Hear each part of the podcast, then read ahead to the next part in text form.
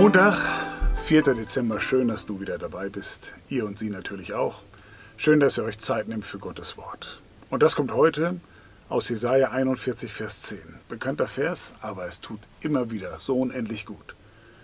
Ihn zu hören, zu verinnerlichen, darüber nachzudenken und zu merken, Gott ist auf deiner Seite.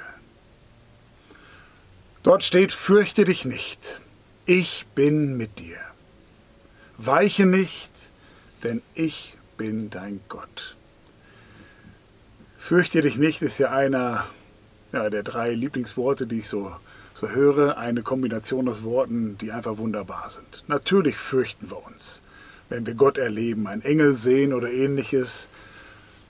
Aber Gott sagt, du brauchst keine Angst zu haben. Wenn ich da bin und komme, du mich erlebst, weißt du und sollst du wissen, du brauchst dich nicht zu fürchten, denn ich bin auf deiner Seite.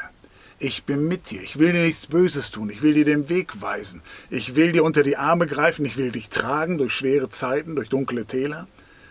Ich bin bei dir. Und lass dir das heute gesagt sein. Fürchte dich nicht, denn Gott ist mit dir. Gott ist bei dir, steht dir zur Seite. Er ist um dich herum, er ist über dir, er ist unter dir, er ist überall, er ist in dir durch Jesus Christus, durch den Heiligen Geist. Er ist mit dir. Wofür du das auch heute brauchst, nimm das persönlich mit. Egal was dir Angst macht, nimm das mit. Du brauchst keine Angst zu haben, denn Gott ist für dich. Er ist auf deiner Seite und er möchte dich bei sich haben. Weiche nicht, denn ich bin dein Gott. Bleib bei Gott, bleib bei seinen Geboten, lass dir vom Menschen nichts anderes einreden. Weiche nicht von der Seite von Jesus Christus. Denn Gott ist dein Gott. Es lohnt sich nicht, woanders hinzugehen, auf andere Dinge zu setzen, auf die schönen Seiten in dieser Welt, die es natürlich gibt.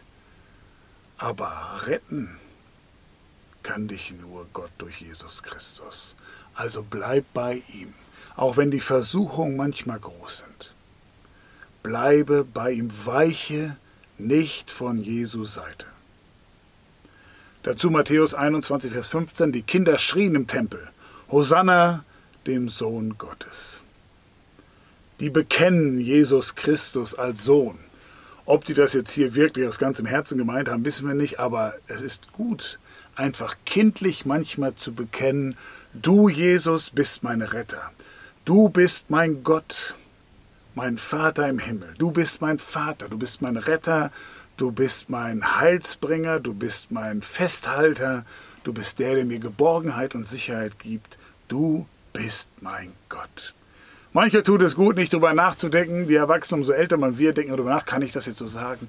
Kann ich das mal so laut aussprechen? Auch im Gottesdienst? Oder schweige ich lieber, weil dann blamiere ich mich ja, lasse ich die Emotionen mal raus, richtig? Meine Freude über Jesus und dass Gott mein Gott ist, mein Vater im Himmel.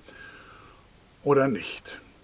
Bleib ich so lutherisch ernst und äh, starr da sitzen, auf dem Boden verankert und äh, knirsche mit den Zähnen, wenn es heißt, oh, Jesus ist für mich gestorben und ich habe das glücklichste Leben in der Welt. Glaubt keiner. Ab und zu müssen wir Kind werden und unsere Freude mal richtig rauslassen und dann gerne schreien, Jesus, du bist mein Retter. Deswegen machen manche Lieder eben Spaß. Da kann man das sozusagen gemeinsam machen. Richtig laut heraussingen, dass Jesus der Retter und der Heiland ist. Da macht man das so ein bisschen gemeinsam und da kann man mal auch wirklich richtig laut mitmachen. Vielleicht ist das eine gute Methode, dass man eben nicht als Einzelner dasteht äh, wie so ein Sepp, wenn man mitten im Gottesdienst aufsteht und ruft, Jesus ist mein Retter. Aber manchmal ist das vielleicht auch dran. Ist doch spannend, was dann passiert. Also, was ich sagen möchte, einfach mal kindlich rauslassen, wie dankbar ich bin und froh, dass Jesus bei mir ist. Bleibe bei ihm, weiche nicht. Gottes Segen. Tschüss und gutes Schreien. Auf Wiedersehen.